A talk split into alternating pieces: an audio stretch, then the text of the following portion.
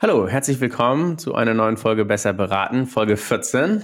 Philipp, moin. Moin. Hi. So, ich war diese Woche unterwegs. Nee, stimmt gar nicht. Ich war letzte Woche unterwegs. Im Urlaub. Im Urlaub. Ja, du warst genau, du warst im Urlaub. Willkommen zurück äh, äh, aus Dänemark. Ähm, und äh, ich habe die Zeit genutzt, um auch einfach äh, ein bisschen durch Deutschland zu fahren und äh, mit Kunden zu sprechen. Und äh, war unter anderem auch in Düsseldorf und habe da auch mit einem äh, Kunden gesprochen. Vor allen Dingen auch über das Thema ja, Software-Tools, Automatisierung und äh, wie kann man eigentlich auch, ähm, naja, auch quasi diese Tools nutzen, um seine eigene Arbeit auch so ein bisschen zu beschleunigen. Und äh, da dachten wir, da machen wir einfach auch mal eine, eine Folge da draus äh, weil man ja so das ein oder andere Tool vielleicht kennt, ohne jetzt nur irgendwie über Tools zu sprechen. Äh, aber ähm, ja, vielleicht gibt es ja auch einfach so kleine Ticks und Tricks, die der, der eine oder die andere vielleicht auch schon mal selber angewandt hat oder vielleicht noch mal Neues, wo man noch mal drauf gucken kann. Ähm, ja, und da wollen wir einfach heute drüber sprechen und insofern freue ich mich natürlich auch, hier wieder mit dir zu sitzen. Du bist ja quasi unser Toolgott hier auch in, in der Company. Ähm, genau, und, äh, und insofern äh, würde ich einfach mal so als Einstieg noch sagen, ne, Beratungen nutzen natürlich Tools, um beim Kunden zu arbeiten. So, ich glaube, am Anfang der Pandemie haben alle Mimiro entdeckt. Oh, ein Whiteboard in, in diesem Internet. Mm, ist schon ein bisschen, vielleicht auch schon ein bisschen äh, durch. Vielleicht ist man auch schon Miro müde, aber es gibt ja auch noch andere Tools. Wir wollen aber auch nochmal so ein bisschen hinter die äh, Fassade gucken und auch uns mal anschauen, was gibt's denn eigentlich noch so für Tools, die man auch intern nutzen kann, die jetzt nicht nur äh, quasi so ein, eine App sind, um einen, weiß nicht, einen Taxibeleg abzufotografieren und mhm. irgendwie die Pleo-Kreditkarte zu nutzen, sondern ähm, da gibt's ja noch andere Dinge, das kann man ja allgemein vielleicht auch mal so ein bisschen als, als Tech-Stack verkaufen. Mhm. Ähm, genau, so, und insofern äh, erst, erste Frage vielleicht so bei dir, wenn wir uns mal so die Kategorien angucken, es gibt quasi interne Tools, es gibt externe Tools, also das, was man mit dem Kunden auch so macht. Mhm. Ähm, welche sind denn wichtiger? Ja, ich glaube, also erstmal zu dem, was du einleitend gesagt hast, ne, das ist natürlich für Berater, wir sprechen jetzt ja erstmal von Beratungen, ne, es gibt natürlich ganz viele andere Bereiche, ne, für, für die wir jetzt gar nicht aussagekräftig sind, ne, wo ganz andere ne, Softwareprodukte im Einsatz sind. Also das, wovon wir jetzt natürlich einfach durch unser eigene White Label ne, irgendwie Erfahrung haben oder auch so ein bisschen durch unser Gespräch mit anderen Beratungen ist halt einfach so die, die Dienstleistungswelt, so mal ganz, ganz allgemein, beziehungsweise im Spezifischen natürlich, wie du schon gesagt hast, mit welchen Werkzeugen können Beratungen bei ihren Kunden, aber auch mit sich selber. Am Ende geht es immer darum, effizienter oder auch ne, einfach äh, effektiver dann, dann Arbeit, zu arbeiten. Ähm, was jetzt wichtiger ist, ich glaube, ich würde noch mal eine dritte Kategorie aufmachen. Du hast ja gesagt, es gibt ne, die Tools beim Kunden und intern. Ähm, so eine Unterkategorie, an was ich eigentlich immer gedacht habe, wenn es eigentlich um das Thema Tools und Werkzeuge aus Beratungssicht ging, ist ja eigentlich viel früher auch schon softwareunabhängig quasi gestartet zu sagen. Also ich habe ein gewisses Toolset als Beratung, gewisse Probleme zu lösen. Das sind ja eigentlich früher, oder was heißt früher, aber sind eigentlich oft auch Methodiken gewesen. Ne? Sozusagen, ich habe hier ne, eine Folie, wo ein gewisses Vorgehen draufsteht, wie ich als Beratung ein Problem bei dir löse. Also ich glaube, das muss man auch nochmal davor schalten, zu sagen, dass Beratungen natürlich sehr individuell, sehr gut da drin sind bei ihren Kunden.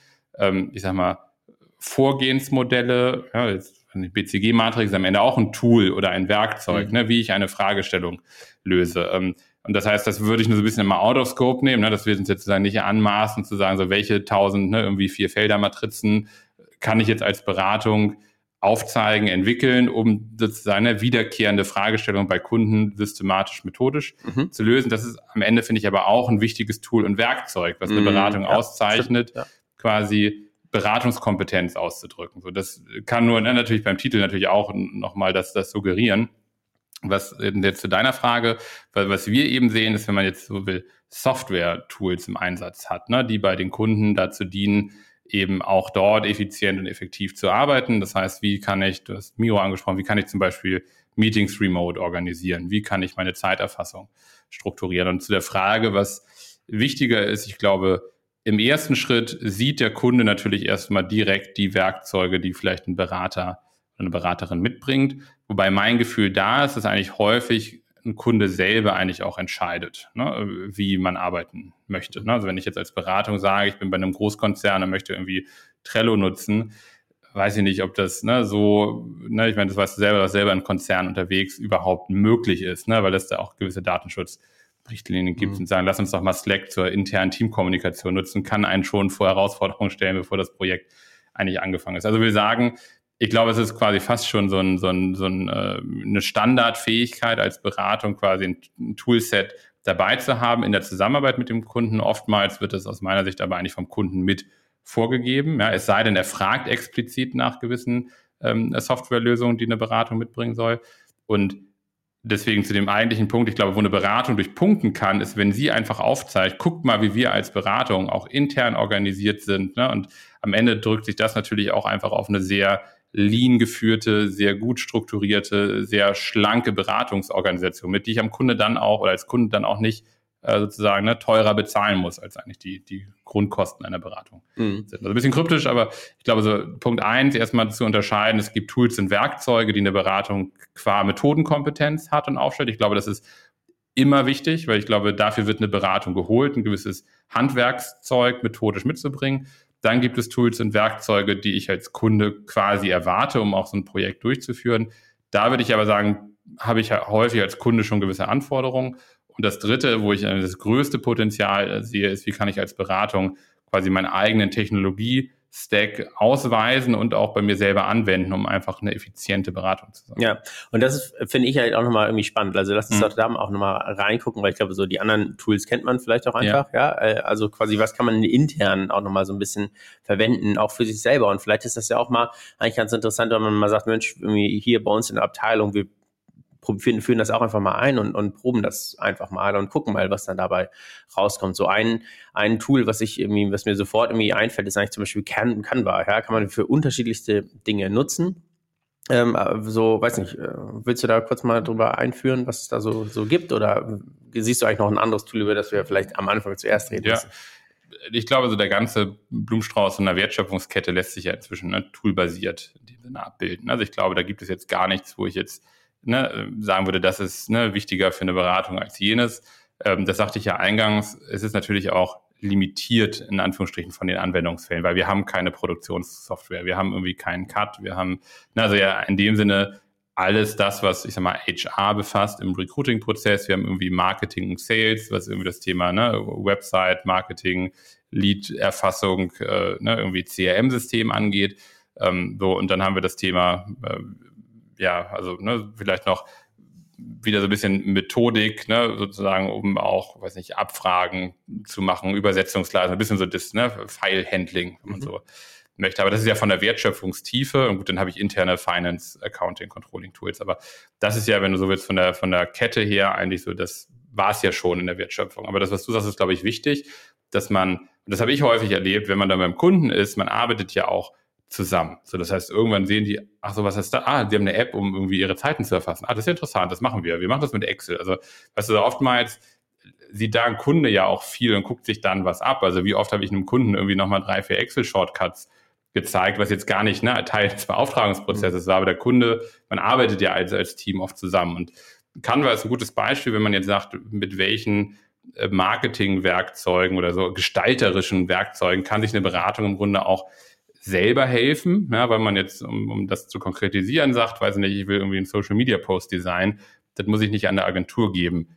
In Klammern, wenn ich ne, sozusagen natürlich auch, auch ein bisschen budgeteffizient damit arbeiten möchte und auch die Kapazität und das Knowledge habe, das intern auch, auch zu stellen. So, aber ich kann das natürlich genauso gut machen, zu sagen, lieber Kunde, ich mache dir hier irgendwie ein Projektlogo oder ich mache einen kleinen, kleinen, weiß nicht, Projekttrailer oder äh, weiß ich nicht, wir geben unserem Projekt ein gewisses Projekt Design, so im Sinne des Corporate Designs, aber ein Projektdesign. Also ich glaube, man kann mit relativ sozusagen gut vorbereiteten Templates eigentlich auch so ein, so ein, so ein Projekt viel dynamischer, bildlicher und auch sozusagen ne, irgendwie schöner machen am Ende, so wenn man jetzt mal rein dieses Tool sich anguckt, ähm, als vielleicht das von Canva an sich vorgesehen ist, weil da sagen die, okay, du kannst hier, weiß nicht, ne, Postkartendesign und du kannst irgendwie ein Lebenslauf-Template benutzen, aber Canva zeichnet sich aus meiner Sicht dadurch aus, dass du eben mit relativ wenig ne, Photoshop-Vorerfahrung äh, äh, zu einem schlanken SaaS-Lizenzpreis eigentlich ein sehr gutes, umfangreiches Toolset hast, von Gestaltung über ähm, ne, Design, Farben, Schriftarten, also all das, was man sonst in dem Sinne an so einen, so einen Designer ausgelagert hat. Und da, wie gesagt, das macht natürlich total Sinn, wenn man sagt, ich will jetzt hier meine Firmenpräsenz ne, neu machen. Klar, dann braucht man noch irgendwo Expertise von außen. Wenn ich aber sowieso digital affine Consultants auf dem Projekt habe, kann das auf jeden Fall was sein, wo man sagt so, hey, lass uns doch auch mal gestalterisch ein bisschen was ausprobieren und nicht im selben PowerPoint-Template wie die letzten 20 Jahre diesen Kunden verarzten. Ja, was sind in dem Sinne dann eigentlich so äh, aus deiner Sicht so die wichtigsten ähm, quasi, ich sag mal, Tech-Stack-Themen, die man auch mitbringen sollte? Das eine ist ja jetzt, okay, wie schaffe ich es vielleicht auch, ne, ein gemeinsamen, so gemeinsames Look and Feel für unser Projektteam hier irgendwie mhm. zu machen. Hm, was gibt's da noch? Ähm, also ich glaube, mit Tech-Stack, um das vielleicht nochmal so ein bisschen über, einzuführen überhaupt, also das so wie ich das wahrnehme, gibt es einige Firmen, die eben über so ein, so ein Tech-Stack oder so ein Tech-Radar in dem Sinne ausdrücken, guck mal, mit welchen Technologien befassen wir uns aktuell, welche haben wir auf dem Radar, welche haben wir verworfen. Das ist, wenn du so willst, einfach eine Visualisierungsform, wo häufig Unternehmen, gerade wenn sie auch im Recruiting-Prozess zum Beispiel auch Entwicklerinnen und Entwickler ansprechen wollen, einfach aufzeigen, ähm, ne, welche Sprache im Sinne von Entwicklungssprache sprechen wir hier, welche Methoden äh, nutzen wir in der Entwicklung. Ähm, was wir aber auch mit einigen Beratungen schon mal diskutiert haben, das kann man natürlich auch sehr gut machen, um einfach sein, seine technologische Kompetenz als Beratung auszudrücken, weil es eben sehr selten Projekte gibt, die, ich sag mal, rein auf Folienebene bleiben. Also sehr viele Projekte haben dann häufig auch einen Implementierungspfad dahinter oder eben auch vorgelagert, dass man sagt, hier war ein Technologieprojekt, das hat Folgendes verändert wie machen wir jetzt den Change dazu? Oder wir haben quasi eine strategische Entscheidung, wie können wir die Prozesse anpassen, um sie dann vielleicht in dem Folgeprojekt auch toolbasiert umzusetzen. Das heißt, eigentlich so ein, so ein Tech-Radar äh, kann man eigentlich auch als Beratung sehr gut interpretieren, um zu sagen, welche, ich sage jetzt einfach mal, welche ERP-System-Know-how, ne, oder selbst wenn es nicht so global, äh, es reicht ja schon oft SAP, aber wenn man ehrlich ist in Deutschland, welche SAP-Module kann ich so? Kann ich ein Viertel von diesem Radar ne, auf, aufzeigen. Welche Projektmanagement-Methoden kann ich? Welche konnte ich mal, mache ich aber nicht mehr. Weiß ich nicht, ist Prince 2 noch aktuell in der aktuellen Zeit?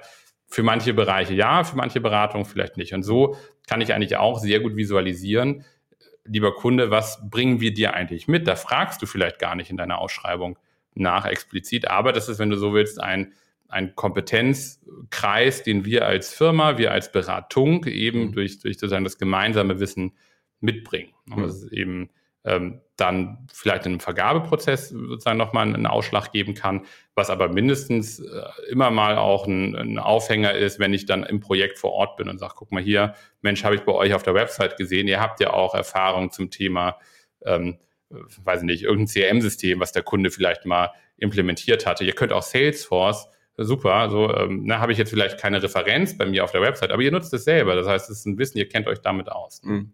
Ja. Ähm, ist natürlich auch, gut, wenn ich jetzt einkaufendes Unternehmen bin und sage, ja gut, okay, meine Grundvoraussetzungen hier sind folgendermaßen, mhm. äh, ja, das ist das Thema, das ist das Projektziel und übrigens so könnt ihr gerne alles dokumentieren in Confluence. Dann gehe ich natürlich davon aus, dass Leute das irgendwie einigermaßen gut und schnell bedienen können. Mhm. Müsste ich denn dann auch nochmal weitere Fragen stellen?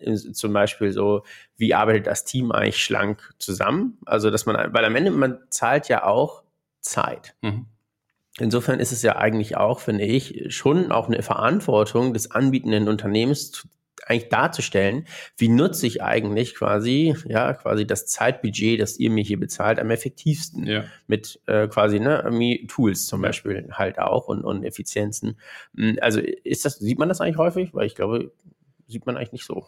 Ja, also, ich, also das ist ein ganz wichtiger Punkt, weil dem, mit dem sieht sich eine Beratung auch häufig konfrontiert. Gerade wenn sie eben, also wir glaube ich auch schon mal eine Folge, ne? so wann schreibe ich einen Freelancer aus, wann schreibe ich quasi eine Beratung aus mhm. und am Ende drückt sich dieser Preisunterschied jetzt ja nicht nur durch irgendwie gierige Beratungen aus, sondern die haben halt einfach noch einen gewissen Overhead. So, ne? Und das sind ja nicht nur in Anführungsstrichen Finanzbuchhalter und Finanzbuchhalterinnen, die da sitzen ja, und jetzt irgendwie das teuer werden lassen, sondern ich habe halt einfach gewisse andere Infrastrukturen, die ich als Beratung noch bereithalte. Und ähm, zu der Frage, wie wird das eigentlich ausgeschrieben?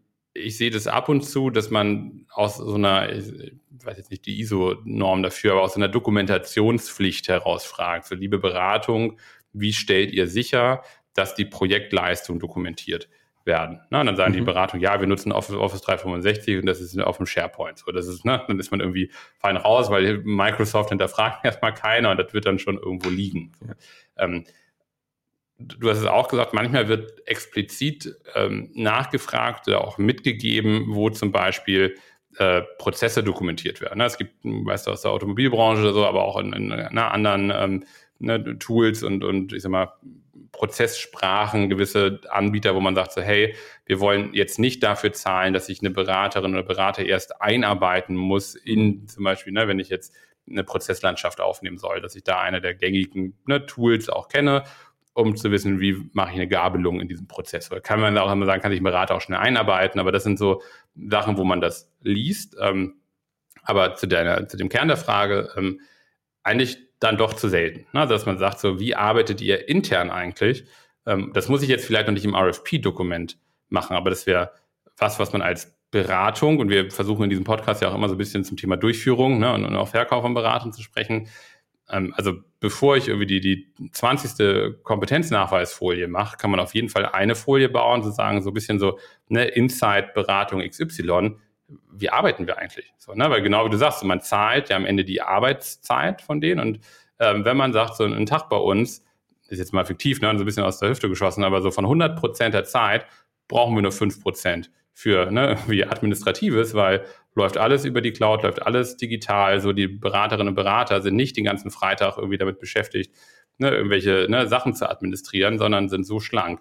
Ich sehe leider oft das Gegenteil, dass Beratungen immer noch sagen, das ist unser Tagessatz und wir schlagen hier nochmal irgendwie ne, 10 Prozent äh, irgendwie Kosten drauf. So am besten noch irgendwie, ne, ich weiß gar nicht mehr wann das war, aber so, wir haben ja nochmal irgendwie x Prozent Faxkosten.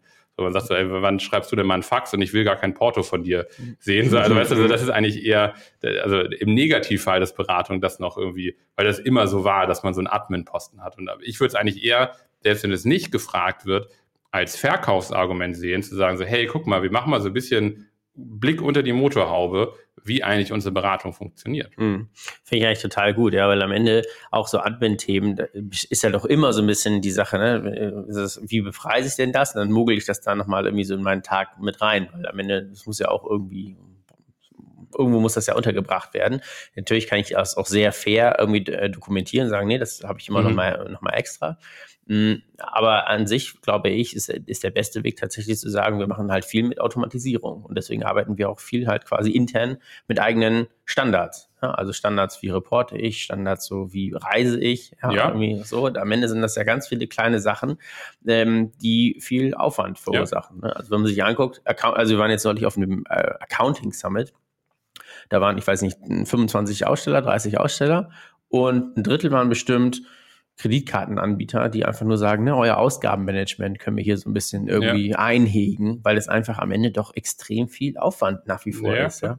Und selbst wenn ich den, den äh, sozusagen Reiseaufwand jetzt vielleicht reduziert habe, ne, ist es natürlich, ob ich jetzt eine Reise für, also so erging das mir. Vielleicht hatte ich auch immer schlechte Be Beispiele oder war immer nicht, nicht, nicht schlau genug, das dann gut auszufüllen. Aber es war eigentlich fast egal, ob ich jetzt drei Tage oder einen Tag unterwegs war, weil ich überhaupt ne, den, den Vorgang anlegen, so irgendwie so der Meier war aus dem Haus.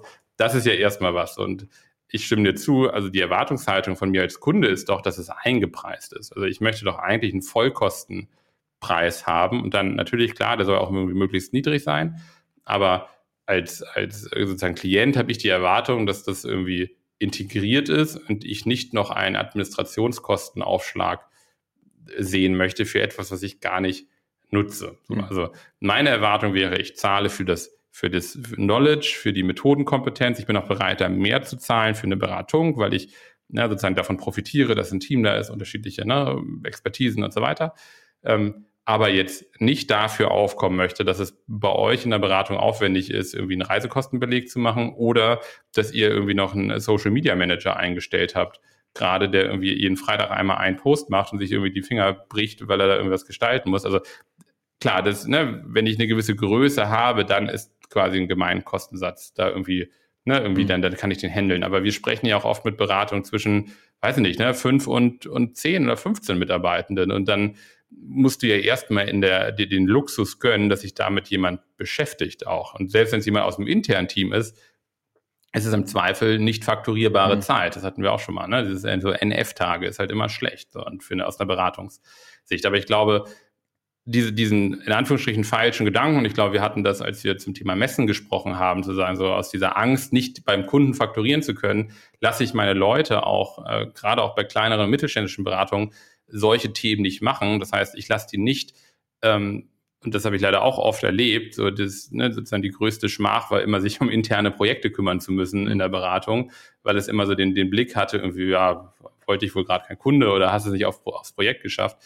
Aber das ist ja eigentlich, finde ich, eine ganz schlechte Interpretation dieser Zeit, wenn man eben sagt, so, hey, ich schaffe es, als Beraterin oder Berater einer mittelständischen Beratung zu gucken, wie kann ich auch Prozesse bei mir verbessern durch den Einsatz von Tools, sei es eben, haben wir jetzt noch nicht drüber gesprochen, CRM-Systeme, wo ich zum Beispiel weiß, was sind meine Top-Kunden, ne, wann muss ich mal wieder mit Kunden sprechen, was ist meine ne, ABC-Analyse, äh, wie kann ich Rechnungsstellungsprozesse durch Tools bei mir optimieren. Das sind Sachen, die verkaufe ich im Zweifel sogar meinem Kunden, aber intern mache ich sie eben sehr, sehr selten. Ja, ja, also dann, aber äh, finde ich total gut. Lass uns doch einfach nochmal ganz kurz irgendwie so auf die, die Landkarte gucken. Mhm. Also, wir haben jetzt so über das Tech-Stack quasi gesprochen. Das ist ja so ein bisschen auch wie so ein Radar, so, ja, ja einmal so Rundumblick. Da gibt's quasi verschiedene Themenfelder, also HR und Recruiting haben wir äh, gesagt. Ne? Es gibt quasi vielleicht auch eigentlich, ja, Vertrieb, also dann CRM-Systeme eigentlich.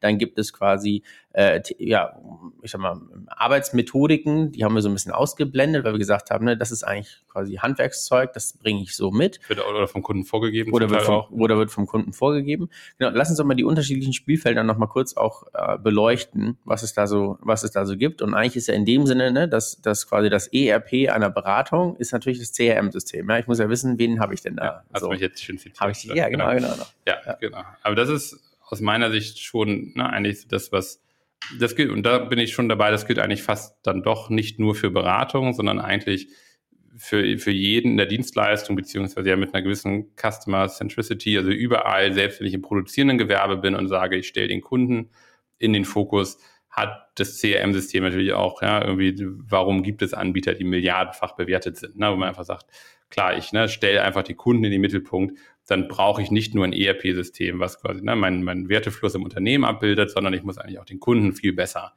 managen, wenn man mhm. so möchte. Und für eine Beratung ist das ja eigentlich das Herz, weil Beratung ist am Ende ein Vertriebsgeschäft. So und äh, jetzt glaube ich, haben auch viele erkannt, dass ich das eben nicht mehr nur in Excel machen kann. Ich glaube, ich kann als Beratung aber auch Fehler machen in der Auswahl eines CRM-Systems, beziehungsweise noch einen Schritt weiter in der Nutzung. Und ich glaube, was wir feststellen, ist, dass man eben sagt, ich entscheide mich für ein CRM-System, weiß aber eigentlich gar nicht, wie ich es anwenden soll. Das heißt, wie definiere ich auch mein Sales-Funnel da drin? Ne, wie lang lebe ich das Wissen Beratung ja eigentlich aus der Vertriebspraxis? Ne? Irgendwie, okay, das dauert halt nur mal ein, zwei Jahre, so vielleicht bis ich auch einen neuen Kunden gewinne.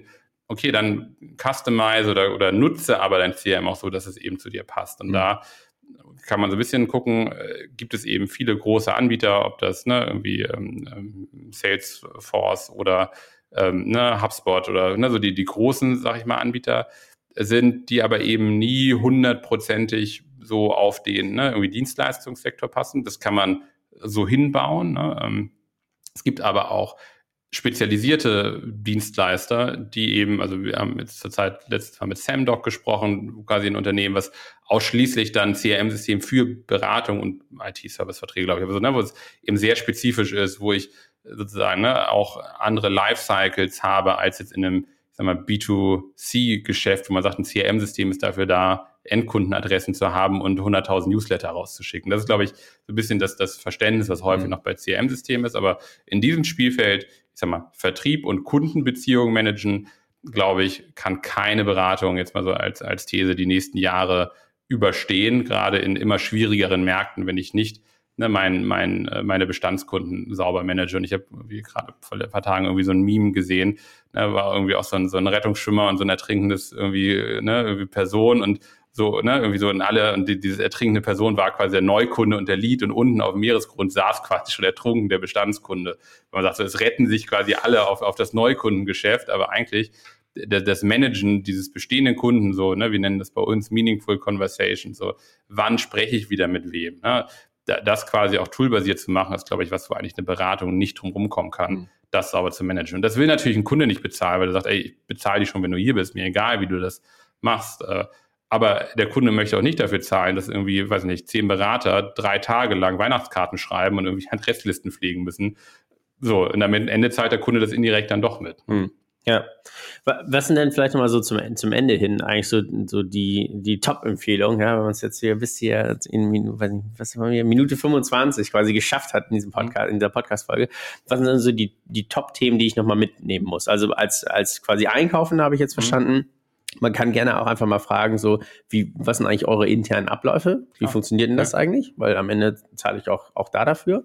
Aber quasi als, als Beratung, was sind da vielleicht so die, die Top-Baustellen, die ich mir vielleicht mal angucken kann? Ja, also wie gesagt, ne, CRM-System ist, glaube ich, ähm, gar nicht im Sinne von, hey, hast du schon gehört, so, es gibt CRM, sondern wie nutze ich das und passt das auch zu meiner Realität? Mhm. Und da gehört halt, da gehören Vertriebsprozesse zu, weil ne, da auch Vertrauen zugehört. So sehen meine Partner untereinander, welchen Kunden ich wann, wie oft ne, anspreche. Und wir wissen das oft genug aus, aus anderen Dienstleistungsbranchen, wo man das eigentlich gerade nicht will. So, ne? Da hat man CRM, hat aber eigentlich so diese Walls eingebaut, dass es eigentlich gar nicht transparent ist. Ne? Ja. Und das, das ist, glaube ich, so das, das erste Takeaway zu sagen, so ein CRM-System nicht zu sagen, so, hey, es gibt das, sondern wie nutze ich das? Und entspricht das meiner Vertriebsrealität, entspricht das meinen, meinen Vertriebsprozessen und entspricht es auch der Beratersprache so am Ende, ne? weil sonst findet es, glaube ich, wenig Akzeptanz. Ähm, ein zweites Thema quasi Tool und Werkzeuge aus dem ganzen Bereich Marketing, da wäre so das Takeaway. Man kann sich da positiv gesagt deutlich größer machen, als man vielleicht ist, indem man einfach sehr effizient in der Gestaltung herangeht über Templates. Klar, man muss interne Zeit dafür aufwenden. Das bedarf auch ne, sozusagen einem Einarbeitungsprozess. Aber wenn man das hat, dann kann man das eben sehr factory-basiert machen. Man kann Posts ne, vorschedulen. So, ich muss jetzt nicht jedes Mal bei LinkedIn sitzen und einen Post verfassen. Ich kann das vorbereiten. Ich kann mir Dienstleister suchen, die mich unterstützen, kann das in eine Pipeline legen, kann mir eine Formsprache, eine Bildsprache überlegen und das eigentlich factory-basiert, rollierend Woche für Woche quasi rausfeuern. Und da ist sozusagen beim, beim Marketing eher das Takeaway sich trauen, so ein bisschen eher in die quantitative, ne, sozusagen in die Masse zu gehen, weil nur dann wirkt es unserer Erfahrung ähm, nach auch. Das schaffe ich aber natürlich nur, wenn ich mich dann auch toolseitig helfen lasse, und sonst kann ich es gar nicht bezahlen. Also mhm. wenn ich jetzt, ne, ich weiß nicht, wie wir, wir haben weiß nicht, 20 Posts irgendwie die Woche auf den ganzen Kanälen, wenn wir das alles extern bezahlen lassen müssen, so dann so, ne, dann glaube ich, da hätten wir der CFO dieser Firma irgendwie schlaflose Nächte. Ähm, das ist so aus, aus dem, aus dem äh, Marketingbereich. Und die dritte Säule, die ich sozusagen in dieser Wertschöpfung immer noch wichtig finde, ist eben der HR-Bereich. Und damit meine ich sowohl im Recruiting, ich glaube, da ist jetzt was jetzt Personio oder Join, also diese, diese ähm, Job-Hirings-Prozesse, ich glaube, da gibt es auch gute Einstiegslösungen, ist auch ein nicht zu unterschätzender Prozess, weil am Ende ist das die Ressource, die Beratung nun mal reinholt. Viel spannender finde ich aber sozusagen in diesem HR-Bereich noch, wie es auch sozusagen das, ne, das, das glücklich Motivation hochhalten dann bei den Beraterinnen und Beratern, wie du sagst, ne, wenn ich jetzt eben, ne, vielleicht reicht auch schon die Kreditkarte, weil das dahinter so schlank ist, wenn ich jetzt irgendwie mein Hotel und sowas bezahlen muss, dass ich eben nicht die Belege irgendwie dann noch per E-Mail anfragen muss und ist die Rechnungsadresse da richtig. Also ich glaube, unter HR würde ich weniger den Recruiting-Prozess als Tool verstehen, weil ich glaube, das ist eh ein umkämpfter Markt. Also inzwischen äh, fragt auch keiner mehr, schick mir mal per Brief deine Bewerbung. Also ich glaube, das ist jetzt ne, irgendwie alles schon digital genug. Ähm, aber eher sozusagen in, in, der, in, der, in der täglichen Arbeit als Beraterin und Berater, wie habe ich dort Abrechnungsprozesse, Rechnungsstellungsprozesse, also HR, Finance, glaube ich, da kann man auch eben viel optimieren. Ja, und auch da gibt es ähm, auf Safdesk oder LexOffice oder ne, irgendwie Clockify für Zeiterfassung. Da gibt es viele Tools, da muss ich nur mal OMR-Review ne, gucken, was, was gibt es da für Themen, ähm, wo ich auch als kleine Beratung quasi ne, zwar ne, digitale Prozesse dann auch mit dem richtigen Tool noch effizienter machen, machen ja. kann. Okay. Prima. Dann äh, herzlichen Dank für die ja. Zeit. Äh, genau. Und ansonsten äh, sagen wir äh, schönen Start weiterhin in die Woche und äh, bis zum nächsten Mal. Genau. Tschüss. Ciao.